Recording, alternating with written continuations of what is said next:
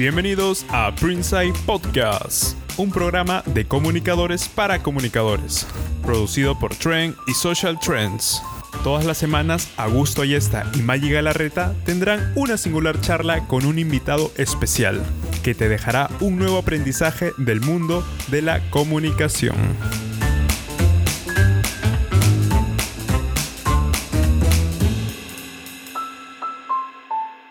Hola, buenas tardes, ¿cómo están? Bienvenidos, bienvenidas a este nuestro episodio número 4 de Printsight, su podcast de PR, relaciones públicas, comunicación estratégica y demás intangibles en la empresa. Hola, May, ¿cómo estás? Hola, ¿cómo estás? Eh, Augusto, estoy súper, súper contenta. ¿Sigues por allá, por Francia? Sí, acá sigo todavía en el campo. Sí, ni siquiera no me he cambiado la camiseta del último programa. Bueno, pues aquí estamos nosotros felices, contentos, eh, con mucha energía, energía de viernes. Estamos grabando este programa en viernes. Y hoy estoy sumamente contenta porque viene un invitado que es súper especial, es un amigo al que yo estimo muchísimo, es un gran comunicador. ¿De quién estamos hablando? Pues estamos nada más y nada menos que con Gonzalo Bonjefe, un gran amigo, colega, periodista, comunicador, tiene más de 25 años, imagínense, más de 25 años de experiencia en reputación, gestión de crisis, comunicación corporativa, periodismo, relaciones públicas, ¿no? Ha trabajado eh, en el sector extractivo, un sector importante, ¿no? Clave y complicado, ¿no? a través del tiempo. Además, eh, ha sido jefe de informaciones de ATV, de Panamericana Televisión, Canal A, un canal que seguro los más jóvenes no, no conocen. Eh, actualmente es, es, jefe de comunicaciones de Sunafil también, docente de educación superior y gerente general de Acierta Comunicaciones. O sea, es realmente un profesional de lujo con muchísima experiencia que va a compartir hoy día con todos ustedes, con toda nuestra audiencia y pues vamos a hablar de comunicación estratégica y stakeholders o pues, grupos de interés, públicos de interés. Así que un tema clave en estos tiempos. Buenas tardes, Gonzalo, ¿cómo estás? Hola Maggie, Augusto, ¿cómo están ustedes? Qué, qué gusto estar conversando con ustedes esta, este día. Eh, y siempre, siempre, siempre me encanta compartir con ustedes momentos de conversación, de charla. Me ha dejado, Augusto me ha dejado abrumado con esa presentación. Yo escuchaba y decía, ¿estás hablando de mí? no, no. Este, no, estoy muy, muy contento de estar con ustedes y sobre todo hablando de este tema que es tan apasionante, tan nuestra vida, este, y tan importante hoy por hoy para las empresas, para las organizaciones, que es la comunicación estratégica, ¿no? Y, acá estoy para conversar y poder, este, que podamos juntos, este, comentar sobre esta, sobre sobre stakeholders, sobre público, sobre mensajes, sobre la vida, sobre todo, ¿no? O sea, sobre negocios y cómo, cómo impactan en los negocios. Acá estamos para, para conversar. Quedo atento a todo lo que quieran. Nos encanta tenerte. Vamos a partir Existen muchas eh, definiciones, dependiendo de los autores, pero a mí me interesa saber la tuya. ¿Tú cómo defines a los stakeholders? ¿Cómo defines a los públicos de interés? Eh, yo defino de una manera muy simple. Un público de interés o un stakeholder es todo aquel público que de alguna u otra manera impacta en una organización, positivo o negativo. Y acá lo interesante es saber, debido a ese impacto, de qué manera menguar o acrecentar o definitivamente este, paliar algún, algún tipo de, información con ellos para que la relación fluya cordialmente, ¿no? Que es lo que se busca. Y de qué manera genere valor además a la empresa. Claro. Y una, consulta, Gonzalo, porque este, este, este, programa lo escuchan desde estudiantes, emprendedores, de repente consultores de grandes empresas. Muy amplio. ¿Los stakeholders son cosa de grandes, de grandes marcas? ¿O si yo tengo un emprendimiento, también tengo mis, stakeholders? Mira, yo te digo una cosa para, para, para ponerlo claro. Hasta una persona tiene que tener sus propios stakeholders o tu red de contactos si vas, si vas más allá. O sea, así como como Augusto Ayesta o, o Maggie Galarreta, conoce eh, gente en empresas, en, en sector público, en sector privado, en instituciones, que en algún momento no estamos hablando acá este, de lobbies, sino que estamos hablando de, de, gestión de tu vida, de, de tu imagen, eh, de facilitar cosas, también tiene que suceder a las empresas y no importa el tamaño. Una empresa pequeña igual tiene que tener relaciones con su comunidad, con su entorno, con sus trabajadores, con sus proveedores, porque mientras más pequeña es la empresa, más terceriza, tiene que conocer el sector. Imagínate una señora que, este, que confecciona, muy pequeñito, que confecciona con su hija, y viene eh, una persona X y le dice, señora, le quiero comprar 200 prendas pero lo necesito para el lunes. Y esta señora no tiene eh, efectivo como para poder invertir en telas, no tiene el material, eh, no tiene la red de personas que le puedan ayudar a, a confeccionar más prendas. ¿Cómo queda? Esa persona en realidad debería tener un público que la ayude a mejorar, no solo en comunicación, me estoy yendo al punto de vista empresarial. Necesita tener alguien en el banco, alguien que le pueda prestar, alguien que, pueda facilitar material, dar créditos, una red de personas que pueden apoyar en la confección y de esa manera salir adelante. Lo mismo esto lo llevamos a la comunicación. ¿Por qué? ¿Por qué impacta esto en la comunicación? Porque si esta señora falla, la persona que le pidió hacer el trabajo no la va a volver a contratar y va a hablar mal de ella.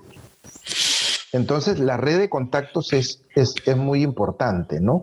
Y ahí, eh, y de esta manera, puedes salir, seas grande o sea chico, claro, mientras más grande eres, eh, eres más, este, estás más expuesto a, a, contactos, más contactos más expuesto a, públicos, estás más expuesto a crisis, pero si eres muy pequeñito, si eres una pequeña empresa, una microempresa, una mediana empresa, también, también lo necesitas, ¿no? Hace algún tiempo estuve leyendo un libro acerca del capitalismo y los stakeholders, ¿no? En donde básicamente se hablaba de que las empresas no solamente se preocupan hoy en día por maximizar eh, su rentabilidad, sino que también se preocupan por eh, crear valor, ¿no? Y ese es un término súper importante acerca de el crear valor. ¿Qué tiene que ver eso? ¿Cómo lo eh, asocias tú con el tema de los stakeholders? Eh, esto es muy importante, eh, el crear valor, porque hasta hace algunos años, vamos a, ser claros, en una empresa la comunicación cómo era. Ya saca una nota de prensa, saca un comunicado y mándalos al Grupo El Comercio, al Diario Expreso, a, a Canal 5, a Canal 4 y salía tu notita y tú eras feliz y se acabó tu chamba. Hoy día no, hoy día tienes que definir a quién quieres llegar y de qué manera impactar. Por eso es la generación de valor. Si tú trabajas en una empresa minera que tienes problemas, vamos a hablar del corredor minero sur, eres de las Bambas, o eres de Hadbay, o eres de Glencore, de algunas mineras que están teniendo problemas con la población, ¿de qué te sirve sacar una nota en el diario Gestión donde hablas de que tus procesos son adecuados, sostenibles y sustentables? Bacán, para que te lean tus parientes, tus amigos, te digan, oye, qué bien le va a esta empresa. Pero la población no entiende, no sabe, no escucha y no está informada. Entonces, ahí tienes que buscar los mecanismos para llegar a estos públicos que van a afectar directamente a tu operación. Y ya tienes, y hay mil variedades de, formas de comunicar, ¿no? Desde hacer comunicación directa, de hacer comunicación este, a través de redes, a través de paneles, eh, en lo que quieras. Y cierro con esto la idea que empecé que yo te decía que antes tú comunicabas masivamente.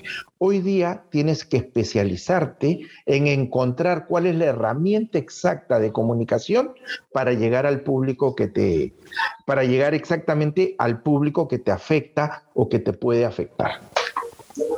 Gonzalo, eh, y en este, en este entorno donde hemos visto que pueden haber muchísimos tipos de público diferentes, una marca, ¿cómo hace pues para poder encontrar justamente estos públicos y de repente también no solamente encontrarlos, sino priorizarlos, porque puedo tener muchos stakeholders, pero ah, definitivamente, ¿cómo los, primero, ¿cómo los encuentro y cómo los priorizo? Claro, es, que tú tienes que ver tu nivel de impacto. ¿A quién vas a ¿A quién te quieres dirigir? En base a eso, ya empiezas a hacer una investigación de stakeholders. O sea, empiezas a, a ver de qué manera te impacta un público. No es solamente estar en una zona de influencia y decir, ya yo voy a ir donde el alcalde, donde el dirigente. Tienes que ver también y empezar a, a medir los grados de credibilidad que tienen estas autoridades. Y te pongo un ejemplo claro donde no afecto a nadie. Tú llegas a Arequipa y dices, no, ya hablé, llegas a Arequipa un jueves, ¿no? El jueves de la semana pasada, llegas porque vas a iniciar operaciones, lo primero que haces te reúnes con el presidente regional de Arequipa, ¿no es cierto? Buscaste, conversaste con Cáceres Yiquia, le dijiste, quiero trabajar, quiero hacer acá, apóyanos, este, tengamos una buena relación, y él te dice, muy bien, te da la mano y te vas, y llegas automáticamente a tu empresa, haces una, una videoconferencia, y a todos los este, directivos y a todos los este, inversionistas les dices, ya estamos, vamos a tener el camino libre porque ya le expliqué todo a Cáceres Perfecto. Te acuestas al día siguiente, a las 8 de la mañana, te levantas el viernes, prendes las noticias y empiezas a ver, meten preso a Cáceres Gigia por liderar red de corrupción. ¿Cómo quedaste? O sea, tienes que, y, te he dicho un ejemplo real, y de hecho lo que te estoy contando es algo que le pasó a una persona que yo conozco.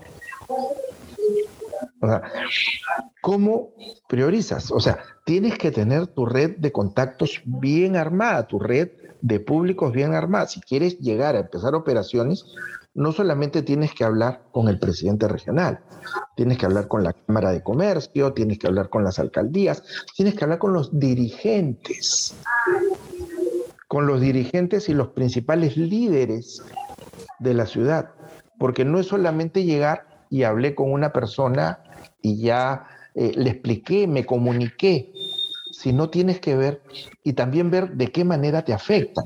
A veces hay supuestamente a ver, tú, tú, Augusto, eh, May, ustedes que manejan mucho el tema digital y las redes, imagínate una empresa que aparece de repente un personaje AXZ que empieza a hablar mal de una empresa que ustedes, eh, que ustedes asesoran.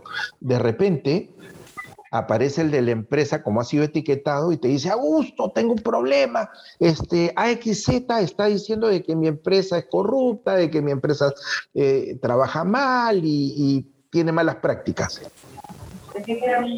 Si tú en ese momento agarras y dices, uy, no, vamos a ver, vamos a, solucionar esta crisis, y perdiste. Lo primero que tienes que hacer, ¿qué es? Es ver quién es AXZ, cuántos seguidores tiene, cuántas veces lo han este, reposteado, retuiteado o lo que sea, ¿no? Porque a veces esos tienen dos seguidores, cuatro seguidores. ¿Cuál es el nivel de impacto que ha tenido esa publicación? Por eso, cuando tú me dices de cómo manera este, clasificas, es, es, ver el nivel de impacto que puede tener en tu organización. lo y lo vas segmentando, ¿no?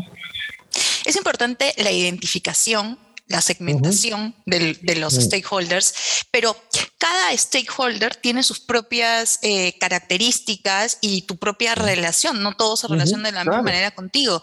Ahora, ¿cómo tú, empresa, puedes alinear esa, esa comunicación, porque si bien es cierto, hay que atender a nuestros stakeholders de acuerdo a sus características, su grado de aproximación, etcétera, pero tenemos que tener eh, una columna vertebral, ¿no? ¿Cómo podemos alinear a esos stakeholders? Lo, lo que pasa es que, en primer lugar, tú tienes que partir de tu plan en donde tú digas quién eres, qué quieres y a dónde vas.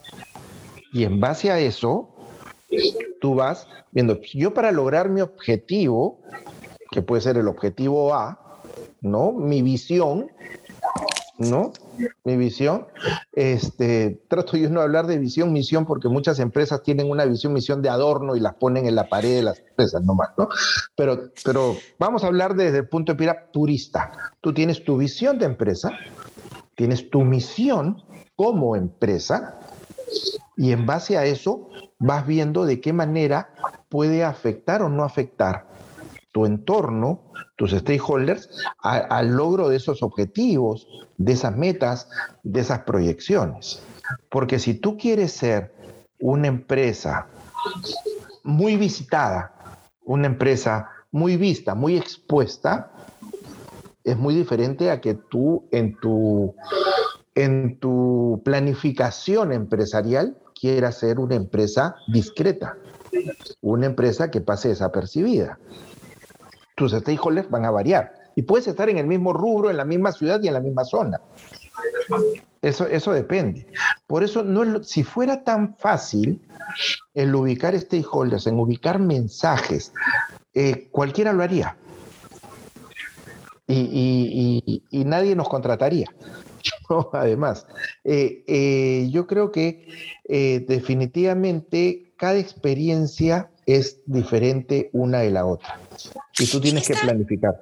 Y en esta línea de de dedicar comunicación dirigida para cada stakeholders, ¿cómo hacer eh, si existe entre ellos alguna, algún opuesto, alguna confrontación? No sé si te ha pasado alguna vez, ¿cómo logras solucionar eso? Ya identificaste, los tienes ya mapeados, pero de pronto te ah, das cuenta que entre ellos hay... Entre em, tus públicos. Exacto, hay oposiciones. ¿Cómo manejas eso? Lo que pasa es que eh, ahí tienes que actuar individualmente con cada uno, llegar a cada uno y, tratar de entenderlos, comprenderlos. Si tú tienes dos hermanos que están peleados entre sí y contigo, eh, y tú te llevas bien con los dos, o sea, tienes que lograr que esa armonía continúe. O sea, no vas a decirle a uno, no, yo me voy con este, no, a ti no te quiero, y tratar de que no afecte tu organización, tu relación con uno y otro u otro. Pero para eso no hay una fórmula que diga A más B es igual a C. Para eso tienes que saber cuál es la razón del conflicto, por qué se odian, por qué tienen o por qué tienen una disputa, una discrepancia y de qué manera puedas llegar a ambos sin afectar esa relación. Me gusta mucho el ejemplo, ¿no? Porque lo estás diciendo y pienso que en alguna vez, alguna vez hemos estado en situaciones donde tú eres amigo de alguien y ese alguien está peleado con un amigo tuyo y entonces tienes que enterarte del contexto para también tomar decisiones, ¿no? Claro, claro.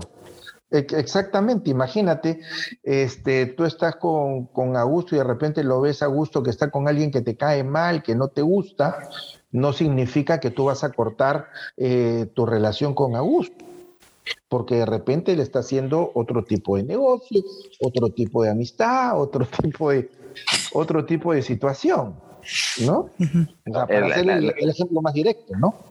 Las empresas son como la, y las marcas son como la vida, como la vida Como la vida. Yo siempre a, los alumnos les digo, imagínense que ustedes son la empresa. O sea, el hecho de, de, cómo una, una persona eh, tiene, desde que se levanta, tiene que ver qué ropa me voy a poner, cómo voy a salir, cómo me voy a cortar el pelo, cómo voy a mirar. Eh, todo tiene, eh, todo eso lo llevas igualmente a una empresa y es tal cual. La empresa tiene que solo una consulta.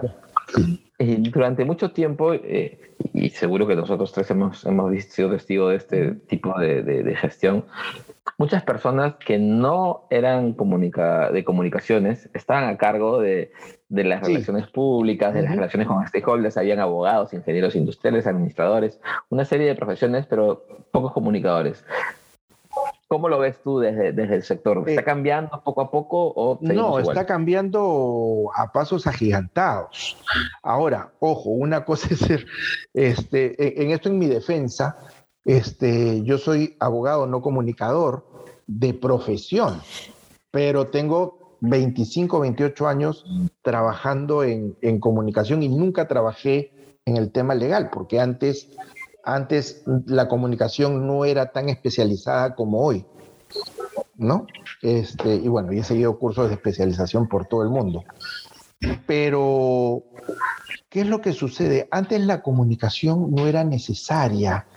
O sea, entre comillas, las empresas no lo veían. Si, si tenían algún tema, contrataban o al hijo del dueño ocioso, ¿no? Del que se encargaba, o ponías a alguien de tu empresa, este, ya, tú encárgate. Y, creían que hacer relaciones públicas, hacer comunicación era hacer un evento, hacer la fiesta y conversar con periodistas y el almuercito. Y eso no es la comunicación.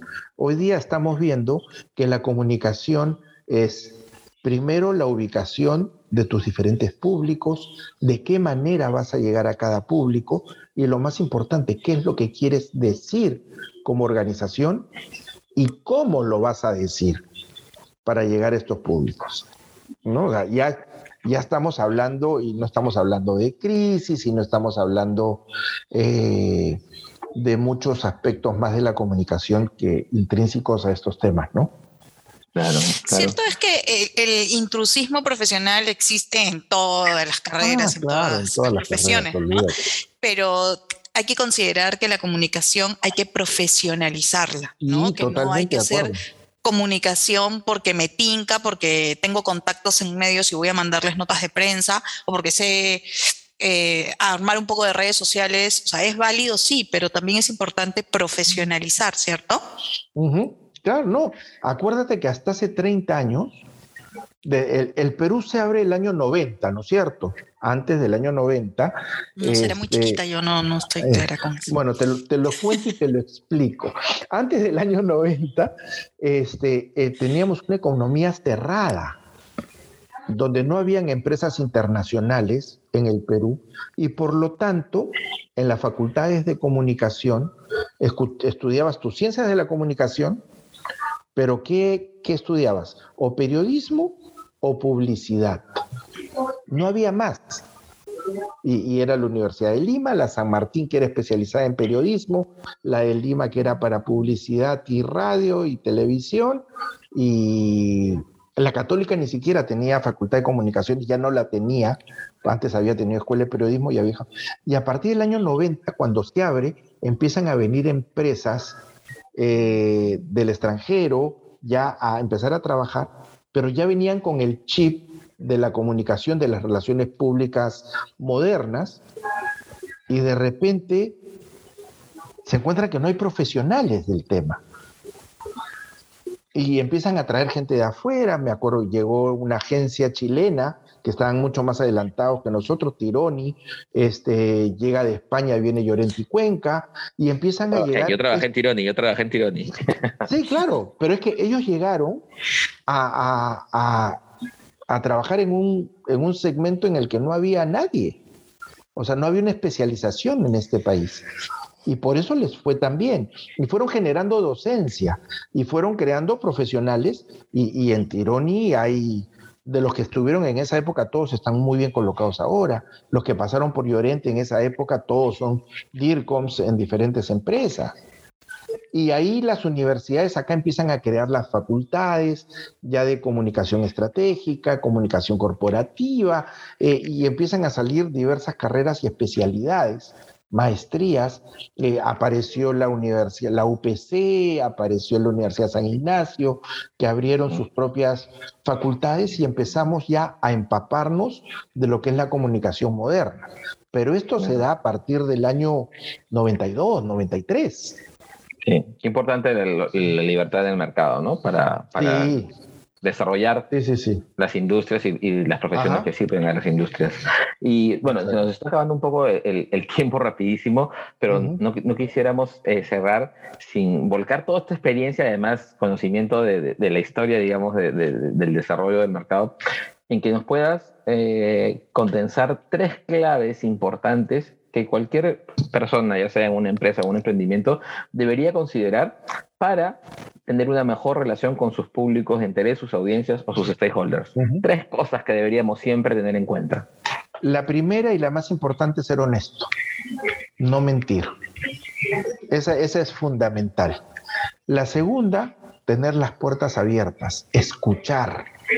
Porque si tú no sabes escuchar, no vas a poder reaccionar y no vas a poder entender. Si tú te cierras, no vas a, no vas a escuchar y no vas a saber qué es lo que quiere la gente y cómo te percibe. Y la tercera, capacitar, capacitarte, capacitarte siempre.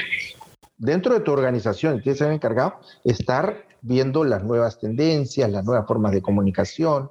Eh, eh, hoy día el storytelling, hoy día estamos hablando de mapeo de stakeholders, hoy día estamos hablando este, de redes sociales que varían, estamos hablando de podcast, de podcast estamos, estamos hablando de nuevas formas de comunicación. Estar siempre a la vanguardia de las nuevas tecnologías o las nuevas tendencias en comunicación.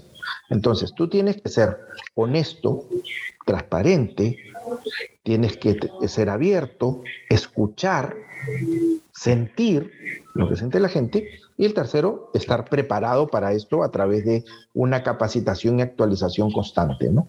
Para llegar. Yo creo que esos son los tres. Y agregaría uno, si me permites, que es empatizar ¿no? ¿Crees que es importante empatizar? Porque hablando y ya para ir cerrando el tema de los stakeholders, muchas veces nos topamos con ese stakeholder que no necesariamente ah, es el más amable, ¿no? Que es difícil, porque algunos son súper difíciles, no todo es color de rosa con polvo de unicornios. Yo no sé, no sé si estás de acuerdo conmigo, pero yo siempre pienso que en, estos em, episodios complicados creo que lo primero es como tú dices, ser honesto, mostrar las manos y pensar que el profesional en comunicación eres tú, entonces tú eres el que te tiene que, que se tiene que comunicar con asertividad, con confianza, ¿no? Exacto, por supuesto. Y no todo es redactar una notita de prensa. sí. valiosas, valiosas tus, comentarios, tus, tus experiencias no, yo creo que ahí va, a dar para otras entrevistas más y, contar y conversar sobre eso, sobre casuística y todo lo demás. Y ya se nos pasó la hora, ya llegamos al, al momento de, de, cerrar esta, este, este episodio. Eh, Gonzalo, muchísimas gracias por, por, tu tiempo. En realidad, muy valioso todo lo que has comentado y, sobre todo, eh, aterrizado no solamente en el campo teórico, sino en la, en la práctica y en el día a día, que eso es lo más, lo más enriquecedor. Así que, eh, vamos a dejar las redes de, de, Gonzalo aquí abajo. Hemos estado felices de tenerte. Te esperamos para un próximo episodio. Muchas gracias por estar aquí. Gracias, gracias a ustedes. feliz, de estar con ustedes y cuando quieran, aquí estoy. Gracias. Gracias. Gracias. Como siempre, hasta el próximo episodio.